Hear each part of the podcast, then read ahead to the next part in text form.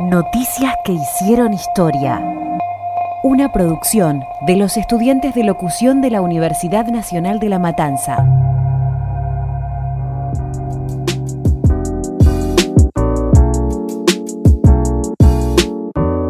Les damos una bienvenida multicolor al ciclo Noticias que hicieron historia.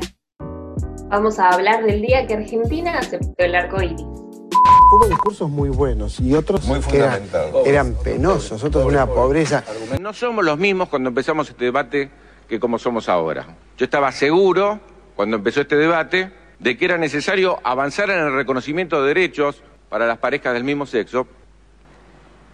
agravios, injurias, ofensas. Por- Porque un tipo que, que te dice, Dios te va a castigar, Dios me podrá castigar a mí por asignar derechos. A partir de los años 90, varias organizaciones LGBT presentaron proyectos de ley de unión civil o matrimonio igualitario en el Congreso de la Nación, pero sin éxito. En 2002, bajo la presión de organizaciones como la Comunidad Homosexual Argentina, la Legislatura de Buenos Aires promulgó una ley que estableció uniones civiles para parejas del mismo sexo, que garantizaba incorporarse a la obra social o a visitas hospitalarias, pero no incluía el derecho a la adopción o la herencia.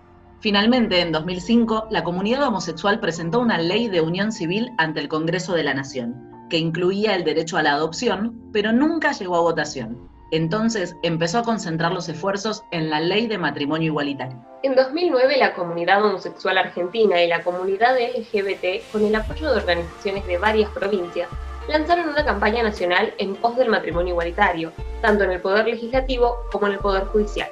Claro que todo aquello que rompe con el status quo molesta y hace ruido dentro de ciertos sectores de la sociedad que no tardaron en instalarse como oposición. Hubo discursos muy buenos y otros Muy que eran, eran penosos, otros de una pobreza. ¿Por qué no tenemos aceptada la poligamia? ¿Por qué no aceptamos el adulterio? Si es en son de aceptar, aceptemos todo lo que venga. Porque el matrimonio le daría la tenencia de los hijos y no estoy de acuerdo con eso. Tendríamos que estar a la vanguardia de ser un país serio, no a la vanguardia del desorden. Y acá hay que ordenarle las cosas. Por eso presente lo del servicio militar.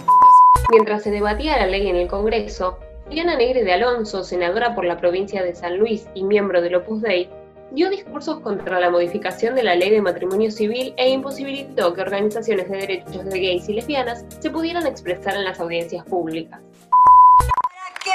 Respeten la naturaleza humana, para que respeten nuestra complementariedad entre el hombre y la mujer, para que respeten eso que es la columna vertebral de un país, la familia. El 13 de julio de 2009 se manifestaron frente al Congreso Nacional sectores católicos y evangélicos pentecostales bajo el lema Queremos papá y mamá.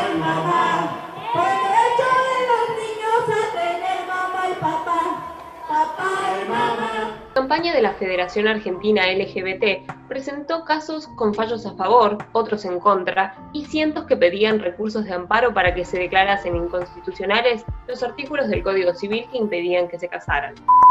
Acribillen mis genitales que a maricas endulzaron y al hacerlo que me exploten como frutillas, maricas. Maricas enfermeros por sanar lepras maricas. Galileo, el más marica por pretender ver redondo. Un mundo cuadrangulado por cuadrángulos maricas. En mayo de 2010, la Cámara de Diputados aprobó una combinación de dos propuestas para modificarlo. Finalmente, en la madrugada del 15 de julio de 2010, Argentina se convirtió en el primer país de América Latina y el sexto en el mundo en reconocer el derecho a contraer matrimonio a personas del mismo sexo. El decreto de promulgación del proyecto de ley número 26.618 modifica diversos artículos de Código Civil y de la ley del nombre número 18.248 a fin de contemplar el matrimonio entre personas del mismo sexo. Esto dentro de unos años va a resultar anacrónico, ¿no? Hoy somos una sociedad un poco más igualitaria que la semana pasada. En realidad no hemos promulgado una ley, hemos promulgado una construcción social.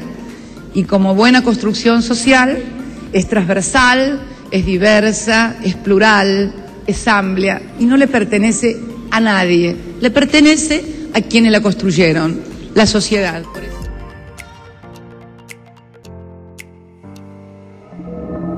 Esto fue una producción integral del Taller de Redacción e Investigación Periodística de la carrera de locución, Universidad Nacional de La Matanza.